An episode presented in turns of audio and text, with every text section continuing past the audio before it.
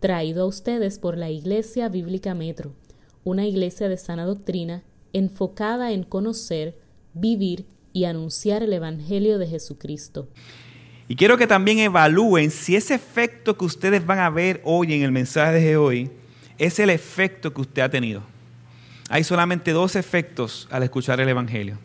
El efecto que tuvo los líderes de la sinagoga y el efecto que tuvieron los gentiles.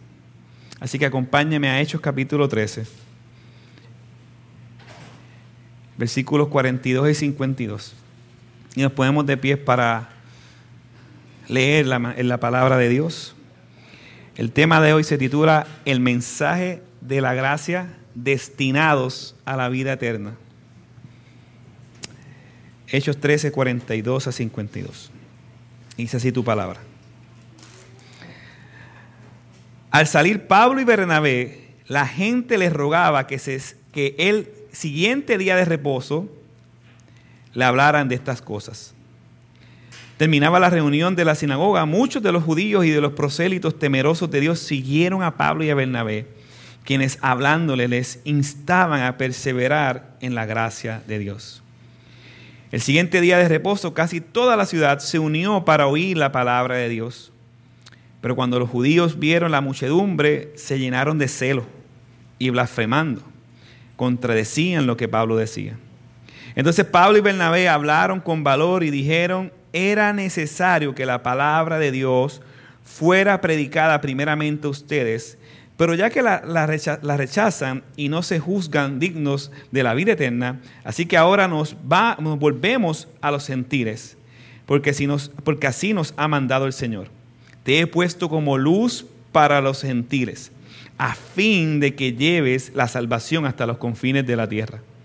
Oyendo esto, los gentiles se regocijaban y glorificaban la palabra del Señor y creyeron cuantos estaban ordenados a la vida eterna. Y la palabra del Señor se difundía por toda la región.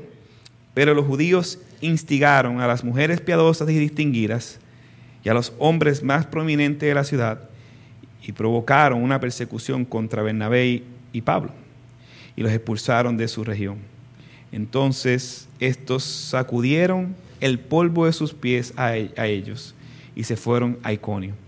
Y los discípulos estaban continuamente llenos de gozo y del Espíritu Santo. Pueden tomar asiento. Yo he hecho esta ilustración anteriormente, pero por amor a las personas que no han escuchado, la voy a volver a hacer. Hace mucho tiempo atrás hubo una reunión de muchos pastores y en la reunión estaban discutiendo cuál es el distintivo de la fe cristiana. Unos estaban diciendo que el distintivo de la fe cristiana es la resurrección. Pero hay un problema con eso porque hay otras religiones en el mundo que creen en la resurrección. Otro pastor dijo que el distintivo de la fe cristiana era el nacimiento original, pero hay un problema porque otras religiones en el mundo piensan y creen en un nacimiento original. En ese mismo momento entra un joven, muy joven, a la reunión y le pregunta a las personas que estaban allí, eh, ¿de qué están hablando? Y uno de los pastores que estaba reunido le dice, estamos hablando de cuál es el distintivo de la fe cristiana. Y este joven en fracciones de minisegundos le dice, eso es fácil. El distintivo de la fe cristiana es la gracia de Dios. Dice el versículo 42. Al salir Pablo y Bernabé, la gente les rogaba que el siguiente día de reposo les hablaran de estas cosas. Terminaba la reunión de la sinagoga. Muchos de los judíos y de los prosélitos temerosos de Dios siguieron a Pablo y a Bernabé, quienes hablándole les instaban a perseverar en la gracia de Dios. Lo que estamos observando es la respuesta que tuvo los oyentes en la sinagoga aquel día. Y dice que la gente les rogaba. Las personas que habían escuchado el Evangelio se quedaron impresionados con ese mensaje de la gracia. Y en el tiempo de compartir de la sinagoga, de la sinagoga que era el final, se quedaron preguntando, entusiasmados, deseando, al punto que cerraron la sinagoga, ellos seguían y seguían deseando más y más la palabra. lo que estamos viendo es el efecto de la predicación del Evangelio en las ovejas de Dios.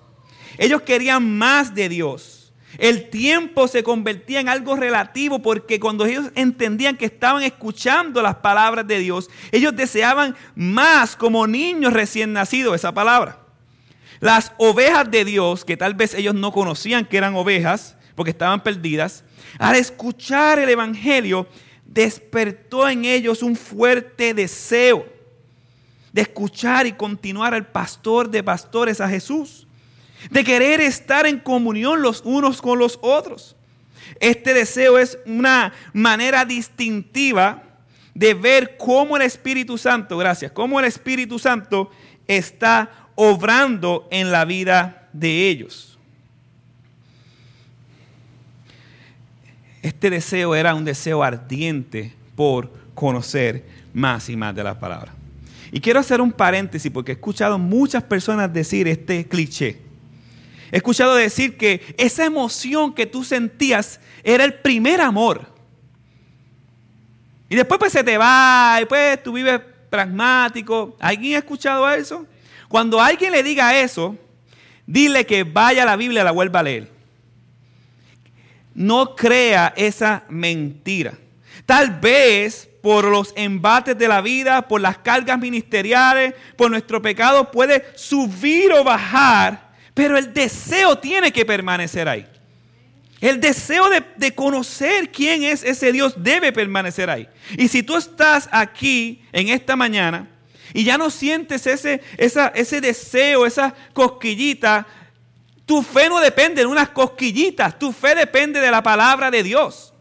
Así que si la palabra dice que Él es real en ti y Él está vivo en ti, pues tú tienes que correr en arrepentimiento y fe y rogarle a Dios que ese deseo que antes tenía permanezca y te esfuerzas por sumergirte en su palabra, te esfuerzas por crecer en las disciplinas espirituales. Y yo te aseguro a ti, yo te aseguro a ti que vas a avivar el fuego del don que está en ti. Yo te lo aseguro porque Dios es fiel en lo que dice su palabra. Así que no crea la mentira de que usted, pues esto es emocional, esto es así, no, esto es bíblico.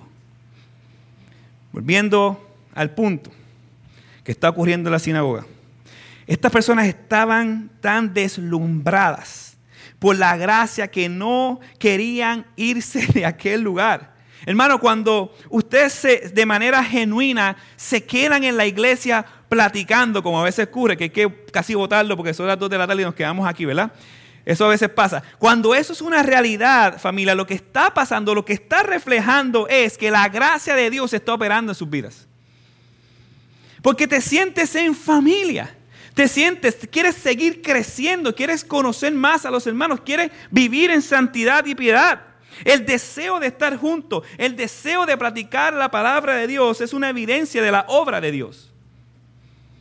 El mensaje de la gracia trae un deseo por escuchar su palabra, un deseo por estar con los hermanos, un deseo por conocer más a Dios, un deseo por hablarles a todos de ese hermoso mensaje de la gracia.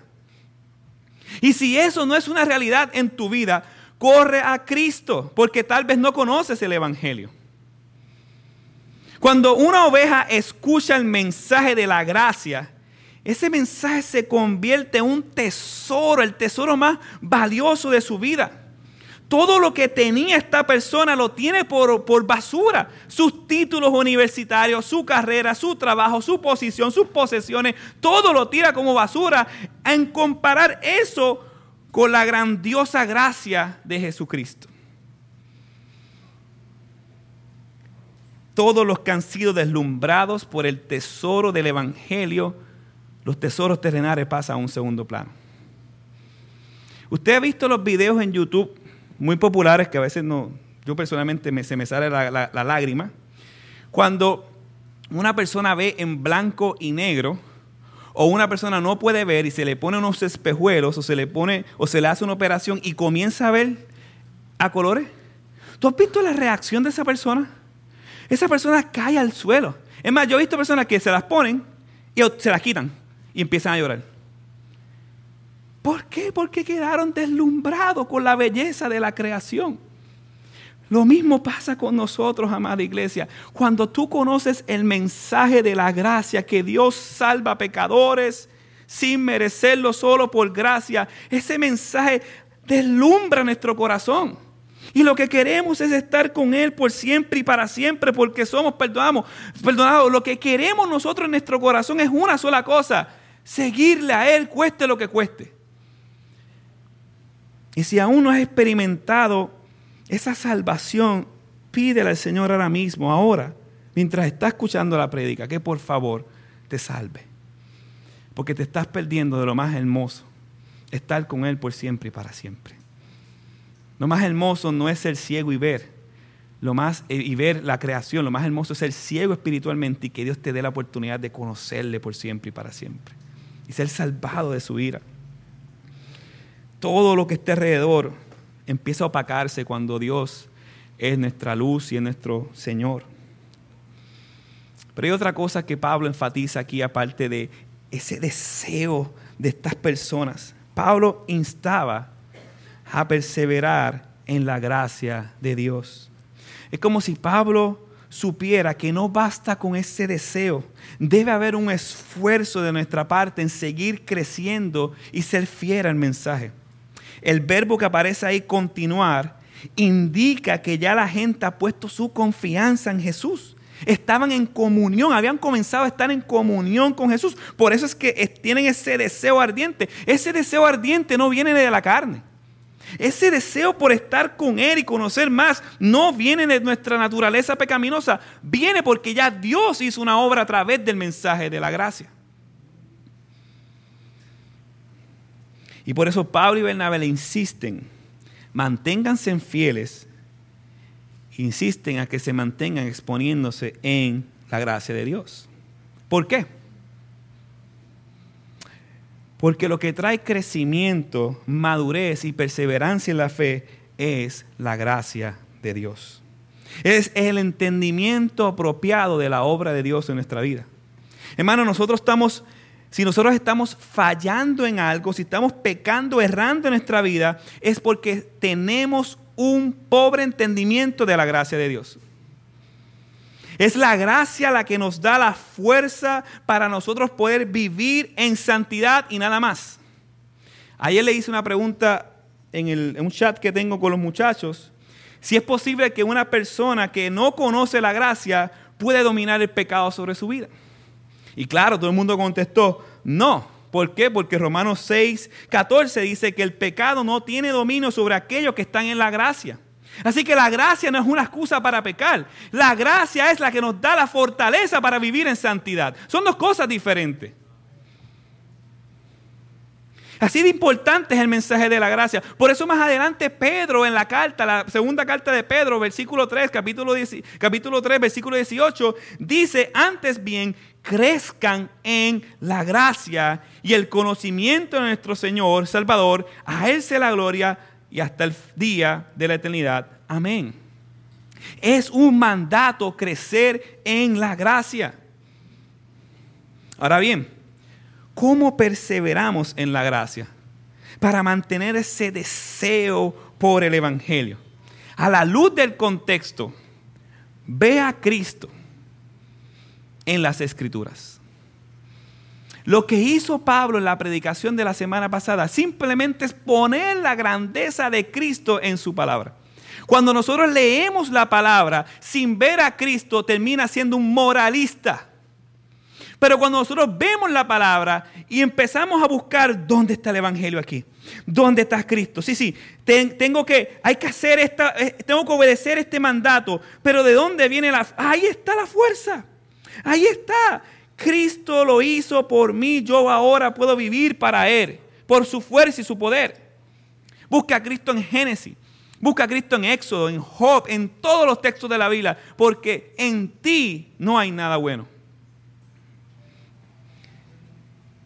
¿Cómo perseveramos en la gracia para mantener ese deseo?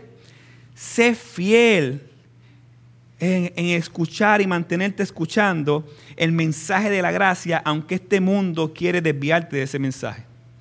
Uno de los problemas que hemos tenido como iglesia es que le hemos echado levadura a la masa. Es que hemos querido añadirle normas y dogmas donde la Biblia no dice nada. Y eso lo que hace es desviar el mensaje central del Evangelio. Uno de los problemas más grandes, los judíos o los fariseos llegaron a ser tan legalistas, que es tratando de ganar el favor de Dios, por sus propios méritos, simplemente con una buena intención. Así que cuidado con nuestras buenas intenciones. Lo que quiere Dios no es que le, que le podamos añadir a su palabra o quitarle, es que vayamos a Cristo para que Dios nos dé la fuerza para vivir para Él.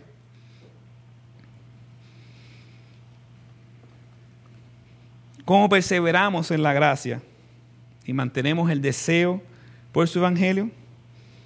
Pablo dice en Efesios, esfuérzate. Pero mira, mira lo que dice Pablo en Efesios capítulo 3. Esfuérzate por entender cuán ancho, cuán largo, cuán alto y cuán profundo es su amor, que experimentemos el amor de Cristo aun cuando es demasiado grande para comprender todo, entonces serán completos con toda la plenitud de la vida y el poder que viene de Dios. Comprender el Evangelio, el amor de Cristo es lo que nos va a capacitar. Roguemos al Señor por perseverar en la gracia y por crecer en el deseo para Él. A tal punto que nuestra vida sea un ejemplo de lo que ocurre en el versículo 44. Mire lo que dice el versículo 44. El siguiente día de reposo, casi toda la ciudad se reunió para oír la palabra de Dios. Para que casi toda la ciudad se reuniera para oír la palabra de Dios, su deseo no pudo haber sido algo intelectual. No. Ellos tuvieron que en la semana hablar esas palabras que escucharon. para que todo... Hay 170 mil habitantes aproximadamente en Carolina. Usted se imagina que de esos 170 mil 20 mil se queden en el estacionamiento escuchando el Evangelio. Para que eso ocurra, no es un megáfono, no es una, una, eh, una tumba coco que diga, vengan, vengan a Cristo, a, IBM, donde vas a tener eh, a Cristo para ti. No, eso ocurre cuando las personas que fueron impactadas con el Evangelio comenzaron a vivir ese Evangelio. Eso ocurre cuando la gente que está a tu alrededor empezó a escuchar que la salvación es por gracia. Y Dios avivó ese lugar y la gente comenzó a decir, ¿qué? Que, nosotros, que yo, yo puedo ir, pues vamos, vamos para allá. Eso fue lo que ocurrió en aquel entonces. Ellos no pudieron callar lo que habían escuchado. Familia, seamos sinceros, esto no es una realidad en nuestra vida. A veces nos hemos rendido al secularismo, a la rutina que tenemos. no hay mucho tiempo para hacer eso.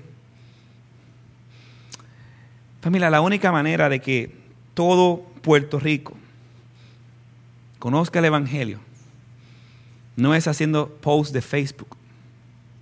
La única manera para que todo Puerto Rico conozca el Evangelio es que nosotros primeramente creamos en ese Evangelio. Y segundo, que nuestra familia pueda ver el Evangelio en nuestras vidas. Y tercero, que a todo lo que nosotros se nos ponga en el medio, le podamos hablar ese Evangelio. Más nada. Más nada. Yo me imagino qué ocurrió en ese lugar. Yo imagino que salieron de allí, porque lógico, tienen que cumplir con sus responsabilidades. Salieron de allí, fueron al trabajo, y está este hombre trabajando con la tierra, que usualmente se trabajaba mucho con la tierra aquel entonces, y le dice al otro, hey, pero ven acá a decirte algo. El, evan, el Dios de los judíos también es nuestro Dios. ¿Sabes qué? Y perdona los pecados, espérate, no por obras, sino por gracia. Y Cristo Jesús era el Mesías. ¿Tú te imaginas eso? ¿Qué, qué teología profunda hizo esa persona ahí? Supralapsarianismo, hipercalvinismo. ¿Qué, ¿Qué, teología profunda hizo esa persona? ¿Qué teología, qué, ¿Qué teología profunda pudo haber hecho un papá llegar a su casa y decirle a su hijo, hijo, el César no es el Señor, Jesús es el Señor. Vamos, vamos a Él. Dice que si te arrepientes y crees, vas a ser perdonado por tus pecados. El Dios de la creación, el del cielo, que se supone que te castigara a ti, te está ofreciendo perdón. Tómalo. ¿Dónde está la ciencia y la matemática? ¿Dónde está el estudio arduo ahí y los 15 años estudiando en una universidad para poder decirle a alguien, Cristo te puede perdonar? Eso yo no lo veo aquí. Imagínese todos los eventos entonces que ocurrieron esa semana para que una persona llegara ese día allí y casi toda la ciudad escuchara. Familia, hay algo que yo anhelo. Es que si tú no ves una obra de Dios en ti, hay una manera de empezar. Ruéguele al Señor para que eso sea una realidad en su vida. No estamos hablando de que ahora, pues, paso uno, paso dos, fallé, paso tres. No hay problema si quieres hacer paso. Pero si los pasos no vienen de un corazón, vas a terminar, un corazón renovado, vas a terminar volviendo haciendo lo mismo. Pídele al Señor que te ayude a amar esas almas perdidas. Y de lunes a sábado, que tus compañeros de trabajo vean a qué Dios tú le sirves, a quien tú adoras. Si queremos ver una ciudad redimida por Cristo, los redimidos de Cristo deben hablar de Él. Ahora bien, existe otra razón por la cual Pablo les insistaba o les decía que perseveraran en la gracia de Dios. Y es porque el mensaje de la gracia trae juicio para el que lo rechaza, pero persecución para el que lo enseña. Leamos el versículo 45. Pero cuando los judíos vieron la muchedumbre, se llenaron de celo y blasfemando contradecían lo que Pablo decía. Las enseñanzas dadas por Pablo eran completamente diferentes y opuestas a las exhortaciones morales que estaban enseñando en la sinagoga. El pueblo había escuchado en otras ocasiones la palabra de Dios. Pero ¿cuál fue la diferencia que ahora vienen tantos? La gracia. El mensaje de la gracia. Por eso les insista a perseverar en la gracia, porque era un, mensaje que contradice la fe que muchos tenían en aquel tiempo. Por ejemplo, el mensaje de la sinagoga era un mensaje centrado en los méritos humanos y en la confianza en sí mismo. Pero el mensaje de la gracia implica no ser fiel a uno mismo, sino ser fiel a Jesucristo y no confiar en nuestros méritos, sino confiar en los méritos de Cristo. El mensaje de la sinagoga implicaba cumplir la ley de manera ritualista por tradición. Sin embargo, el mensaje de la gracia implica vivir con el deseo continuo de seguir a Cristo y obedecer la fe, cueste lo que cueste. El mensaje de la sinagoga apuntaba a que aprendieras a ser un mejor hombre. ¿Han escuchado eso? Los buenos somos más. El mensaje de la gracia les enseña a que tienen que nacer de nuevo porque no hay hombre bueno sino solamente Jesucristo. El mensaje de la sinagoga implica que todo hombre tiene la capacidad de buscar a Dios por sus propios méritos y esfuerzos. El mensaje de la gracia nos dice que todo hombre está muerto en sus delitos y pecados y es Dios quien lo busca solo por su gracia y es para extenderle misericordia. El mensaje de la sinagoga habla de la modificación de conducta, pero el mensaje de la gracia apunta a la transformación del corazón. Visitas que están aquí. Yo no sé a qué iglesia perteneces. No sé si perteneces a una sinagoga que parece a lo que yo estoy describiendo aquí. Pero tu deber es ir donde está el Evangelio. Tu deber es correr y salir de ese lugar si no se predica el Evangelio de la gracia de Jesucristo. No tengas miedo en salir de ahí. Ten miedo en no obedecer a Dios. Tampoco tenga miedo por lo que dirán de mí al yo decirles esto. Para ellos, Pablo y Bernabé eran un tumbo ovejas. Todos se fueron con Pablo y Bernabé. Al día siguiente, la semana próxima, ninguno estaba en la sinagoga. Todo el mundo, como va a caber miles de personas en una sinagoga? Todo el mundo estaba afuera escuchando el mensaje. Así que Pablo y Bernabé le tumbaron las ovejas a los de la sinagoga, a un buen puertorriqueño, porque no fue así. Pero no era Pablo y Bernabé, tampoco era la elocuencia, sino que era el poder del Evangelio. Tú vas donde el Evangelio se predique Aunque cause celos en otros, como ocurrió con los líderes de la sinagoga, y no era para menos familia. Primero le vacían la sinagoga a estos líderes. Segundo, Pablo y Bernabé no apelan a las acciones, sino a las intenciones, haciéndolos ver a ellos como si estuvieran errados. Y tercero, si, si tiene un poco de popularidad en aquel tiempo, Pablo y Bernabé le mató la popularidad a ellos. Se fueron detrás de Pablo y Bernabé.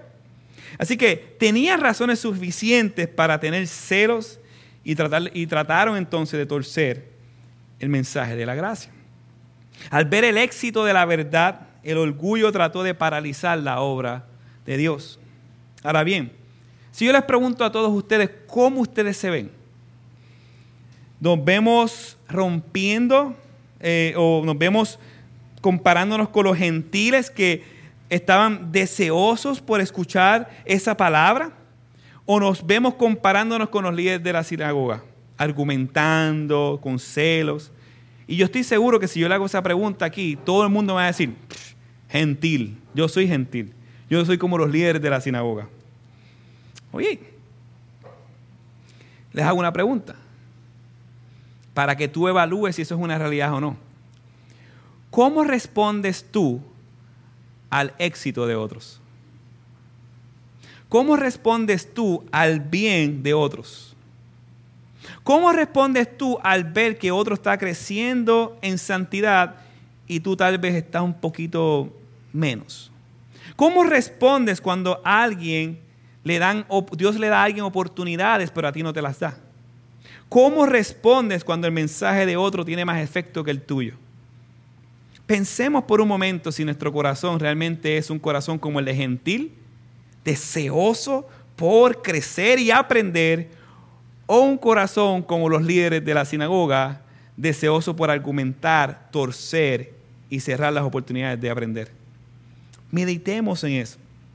Debemos tener cuidados con los sutiles pensamientos de orgullo y morir a ellos por el poder de la gracia.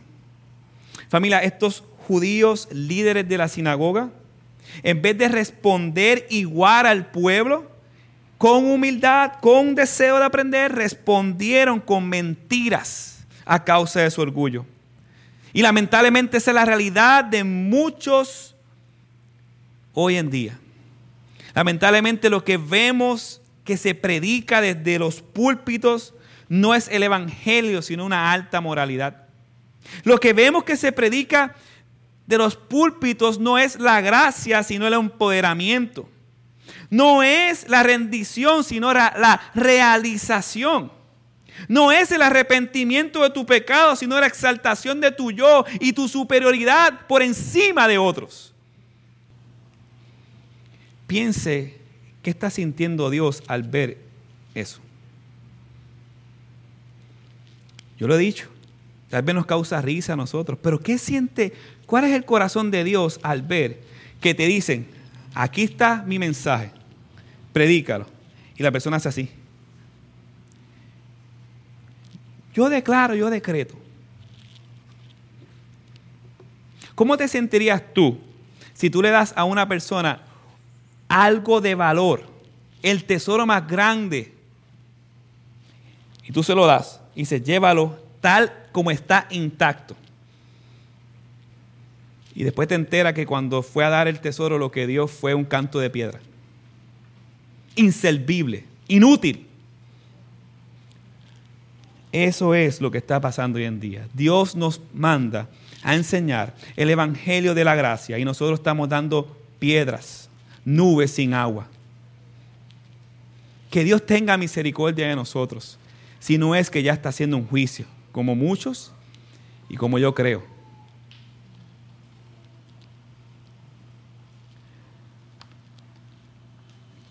Cuando tú le hablas a estas personas, hey, hey, brother, amigo, quien tú quiera que sea, tú estás en un error. La Biblia dice que la salvación es por gracia, que no es por obra para que nadie se gloríe. La Biblia dice que la salvación no se pierde. ¿Estás claro? Y tú esperarías, ¡ja! Sí, wow, qué bueno. Sí, sí, wow, yo soy tan pecador. Y yo quiero entonces ahora seguir a Cristo. No. Lo que ocurre cuando tú dices eso a un amigo familiar es lo mismo que ocurrió con los fariseos. Torcieron la palabra. Blasfemaron, hablaron, incitaron la violencia. A tal punto que, dice el próximo versículo, buscaron a mujeres piadosas y distinguidas y a hombres más prominentes de la ciudad y provocaron una persecución en contra de Pablo y los expulsaron de la región. ¿En qué cabeza cabe que te están diciendo que no puedes salvarte por tus méritos, que estás frito, que la ira de Dios viene sobre ti y que lo único que tienes que hacer es poner tu fe en Cristo para ser salvo? Y la reacción de la persona es, aniquílenlo mátenlo. Eso mismo hacemos nosotros, amada iglesia. Cuando nosotros nos hablan el Evangelio de la gracia, cuando nosotros no reaccionamos a, me arrepiento, Señor, sí soy un pecador, perdóname, simplemente estamos manifestando lo que hay en nuestro corazón. No quiero saber de ese Dios, porque quiero amar más mi pecado.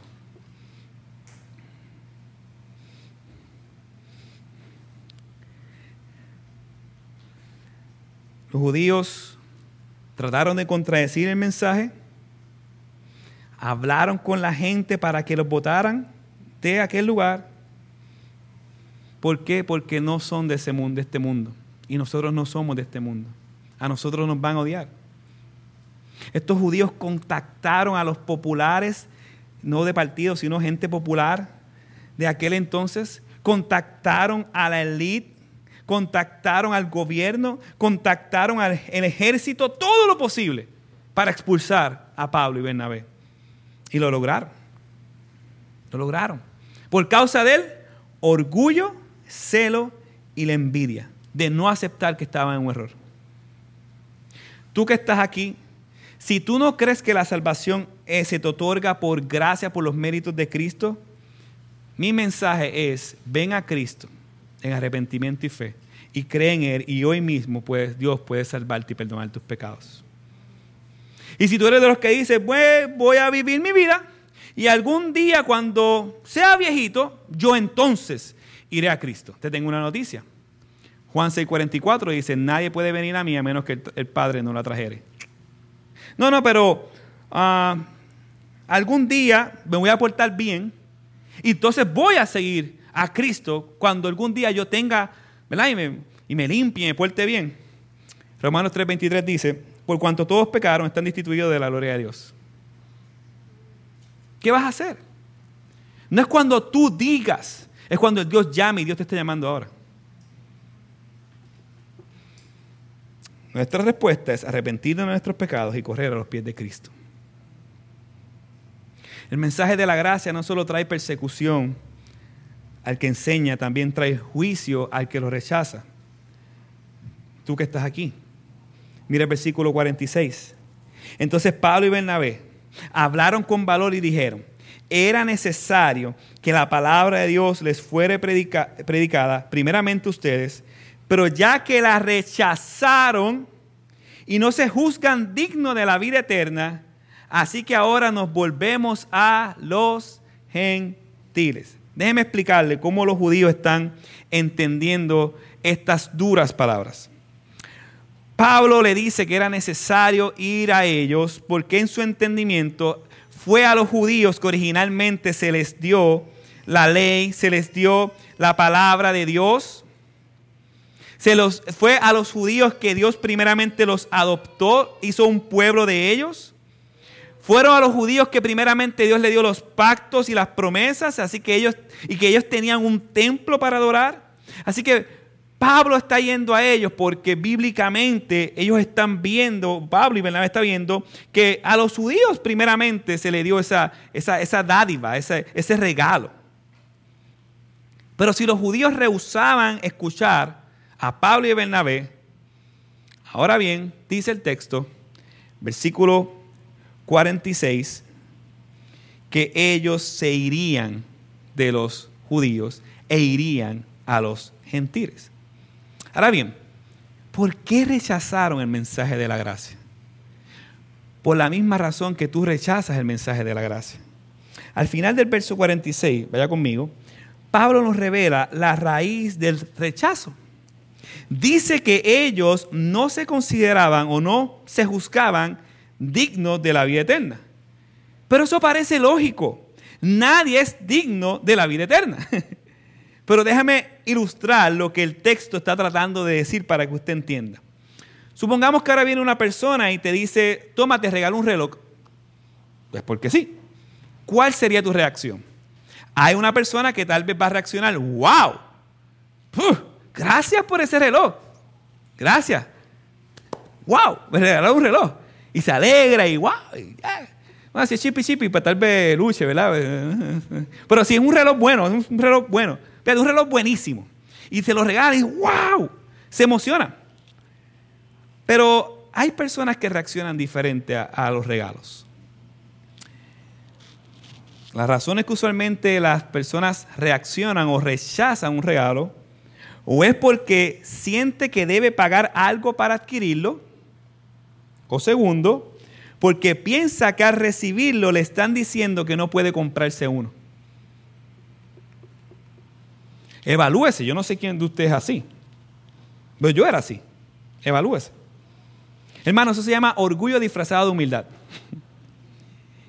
Y es lo mismo que estaba ocurriendo en el corazón de estos líderes al no aceptar la gracia de Dios. Ellos no podían concebir la idea de que la salvación no tendría mérito en ellos alguno. La persona que odia la gracia es la persona que rechaza un regalo porque piensa que se lo dan porque no lo puede comprar. El detalle es que la salvación es gratis para nosotros, pero tuvo un alto precio. Y quien pagó nuestra salvación no fuiste tú ni yo, fue Cristo Jesús, con un valor incalculable. Y Él, por su gracia y sus méritos, entonces nos obsequia esa salvación, por su propia voluntad. Por eso es que rechazar la salvación por, por gracia es rechazar a Cristo mismo. Es por esa causa de este orgullo que Pablo y Bernabé van a los gentiles. Pero Pablo les dice algo más para que comprendan que están cumpliendo una profecía en las escrituras.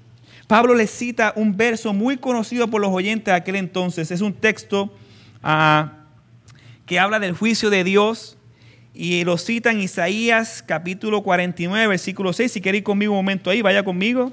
Isaías capítulo 49, verso 6.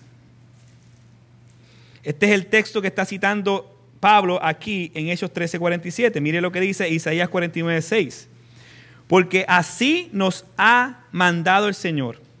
Te he puesto como luz para los gentiles a fin de que lleves la salvación hasta los confines de la, de la tierra. Está en Isaías 49, no se me vaya de ahí. Esto fue el contexto, esto fue una profecía de que Dios traería salvación a todo el mundo. El problema es que muchos judíos pensaban que era por medio de unirse al judaísmo la manera en que Dios podría salvar el mundo. El problema es que este, este pasaje no habla de, de, Israel. Aunque el texto eventualmente dice que, que eh, eh, Israel, el punto del pasaje es que el pasaje está hablando del Mesías que había, de venir. Si lee conmigo el versículo 3 de Isaías 49, podía entender lo que le estoy diciendo de manera mejor. Vaya a Isaías capítulo 49, versículo 3. Y mire lo que dice. Y me dijo, tú eres mi siervo Israel, en quien yo mostraré mi gloria. El detalle es que tanto el versículo 3 como el versículo 6 no está hablando de Israel étnico, sino de uno que sería un mejor y verdadero Israel. Israel no es llamado el siervo obediente, es Jesús llamado el siervo obediente de Dios. Israel no, se, no es el que se le muestra la gloria del Padre, es a Cristo Jesús por medio de la cruz que se le muestra la gloria del Padre. Esto nos recuerda las palabras de Simeón cuando María y José lo llevaron al templo a presentar a Jesús. Cuando Simeón vio al niño y lo cogió en sus brazos, él dijo que sus ojos habían visto la luz para la revelación a los gentiles y para la gloria de su pueblo. Pablo lo que está diciendo es que no son ustedes el medio para salvación, sino es Jesús, el verdadero y mejor Israel. Pero por no creer serán juzgados. Nos vamos a los gentiles. Y los gentiles a recibir este mensaje muestran gozo y gloria a quienes Dios predestinó. Este es nuestro tercer encabezado. El mensaje de la gracia trae gozo y gloria a los que Dios predestinó. Lea el versículo 48 conmigo. Oyendo esto, los gentiles se regocijaban y glorificaban la palabra del Señor y creyeron cuanto estaban ordenados a la vida eterna. Primeramente, ¿por qué tanto regocijo? Aquí se está cumpliendo la profecía de Oseas capítulo 2 versículo 23 que dice, las sembraré para mí en la tierra y tendré compasión de los que no recibieron compasión y diré al que no era mi pueblo, tú eres mi pueblo y él dirá, tú eres mi Dios. Dios está manifestando su plan eterno ahora en los gentiles. Ellos están tan gozosos y tan agradecidos de que ellos no tenían Dios en el mundo. Ahora el Dios verdadero se le está ofreciendo por nada. Solamente por gracia. Y el gozo de ello es lo que refleja Mateo 13:44 cuando dice que el reino de los cielos es semejante a un tesoro escondido en un campo, el cual un hombre halla y lo esconde de nuevo y gozoso por ello va y vende todo lo que tiene y compra el campo. Ese es el gozo que tenían ellos. Ahora bien, el texto dice que no todos que todos estaban gozosos, pero también nos enseña quiénes son los que creen. ¿Quiénes son las personas que creen el mensaje de la gracia? Creen los ordenados a la vida eterna. ¿Qué dice ahí? Creen los ordenados a la vida eterna. Usted no sabe cuántas personas quieren romper ese texto de la Biblia. ¿Cuántas personas quieren romper Romanos capítulo 9? Hacerle ¿Qué predestinación ni predestinación? La salvación tú decides.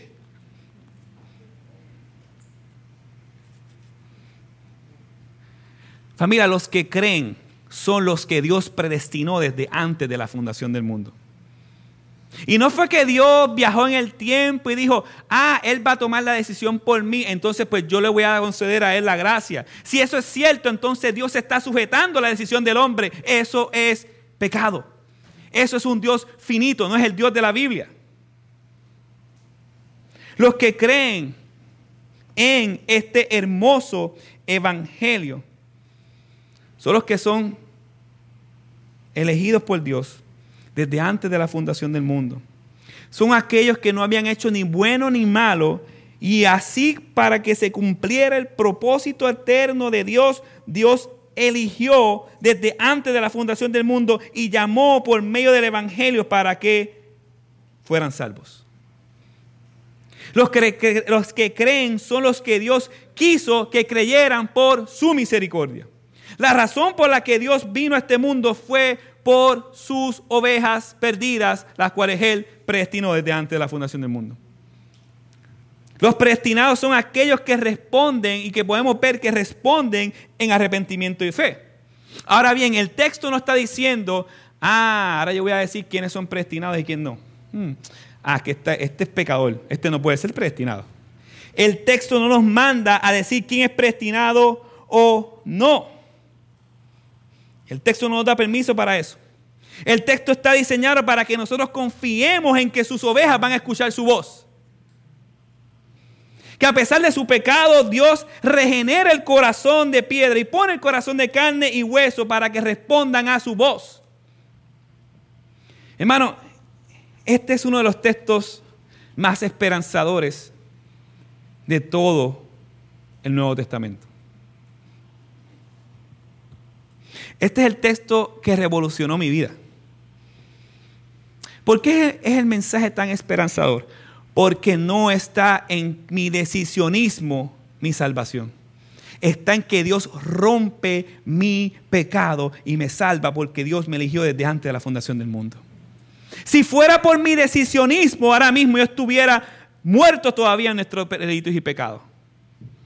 Por eso es uno de los textos más amorosos y más esperanzador del Nuevo Testamento.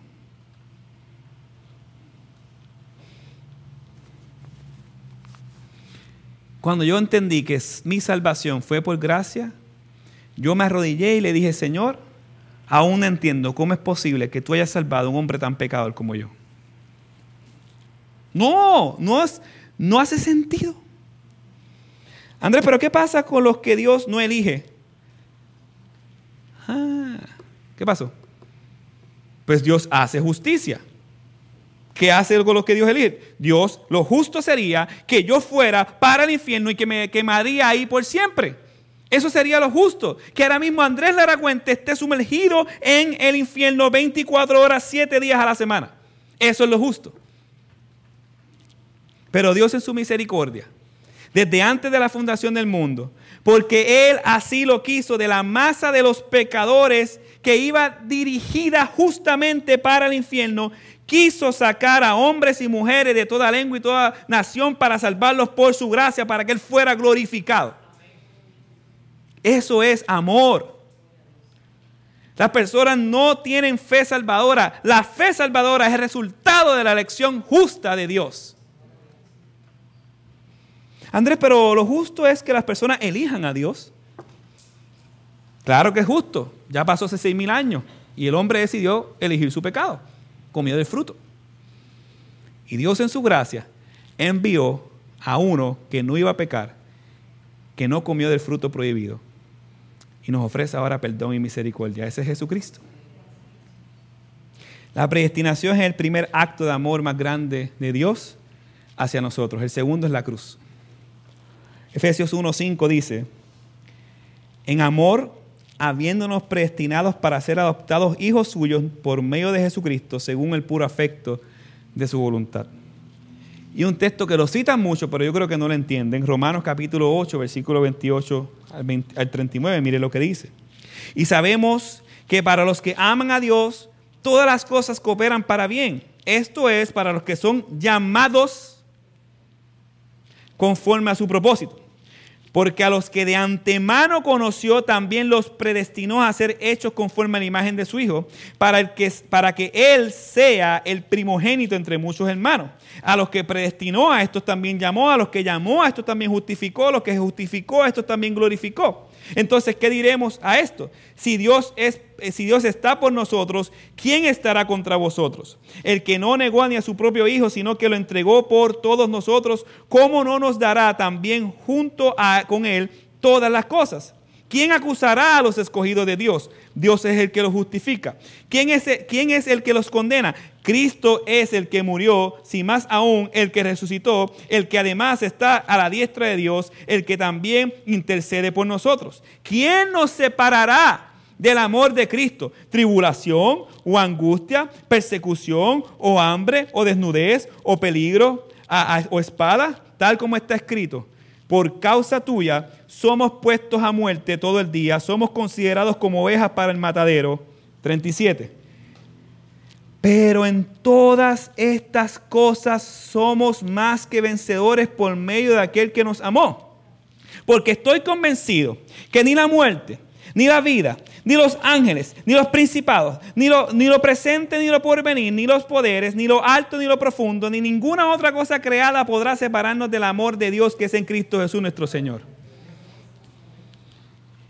Eso es predestinación. Si usted no cree eso, rompa y váyase. Eso es predestinación. Este es el mensaje que trae gozo y gloria, versículo 49. Y la palabra del Señor se difundía por toda esa región. Versículo 51. Entonces sacudieron el polvo de sus pies contra ellos en señal de repudia y se fueron. Y versículo 52. Y los discípulos estaban continuamente llenos de gozo y del Espíritu Santo. ¿Cómo sabes si has creído en el mensaje de la gracia o un mensaje torcido? Sencillo. Este es el efecto que ves en tu vida. La gracia ha traído un gran deseo. ¿Tienes un gran deseo por su palabra? ¿Tienes persecución a causa de su palabra? ¿De una medida u otra? ¿Tienes gozo por la gloria de Dios? ¿O tienes como los de los sinagogas celo y obstaculizas la obra de Dios? Mi deseo en esta mañana es que nosotros entendamos cuán ancho, cuán grande, cuán profundo, cuán alto es el amor de Dios en Cristo Jesús por nosotros. Ese es el único mensaje que tú necesitas en esta vida para vivir para la gloria de Dios. Tú no eres, tú no puedes salvarte por tus méritos. Tú no puedes ser salvo por las cosas buenas que tú hagas. Tú eres muy finito, eres muy pecador. Te vas a quedar en el infierno porque no tienes la capacidad de ser tan puro y santo como Jesucristo, pero Jesucristo sí tuvo la capacidad.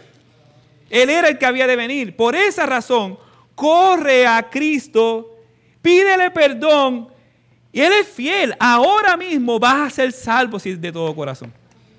Y los cielos y la tierra pasarán con todos los afanes y con toda esta pecado que habita en nosotros. Pero estaremos con Él por siempre y para siempre. Por la eternidad, por los siglos de los siglos. Quiera Dios que ese sea el mensaje que vivamos, el que creemos y el que prediquemos. Oremos. Señor, el mensaje de tu gracia es el mensaje que necesitamos para nuestra vida. Si hay pecado en nosotros y estamos viviendo una vida doble es porque no hemos entendido la gracia y tu amor por nosotros. Por favor, si hay alguien aquí que no conoce ese mensaje, que hoy salga de aquí creyendo que es salvado por gracia. Pero si hay alguien aquí que sí conoce el mensaje, pero por alguna razón no se está viendo como esa luz en medio de la oscuridad, yo te ruego que tu mensaje haya traído impacto a su vida y para que ellos puedan entonces aplicar y rogar para que Dios transforme cada día más su corazón por esa gracia salvadora. En nombre de Jesús. Amén.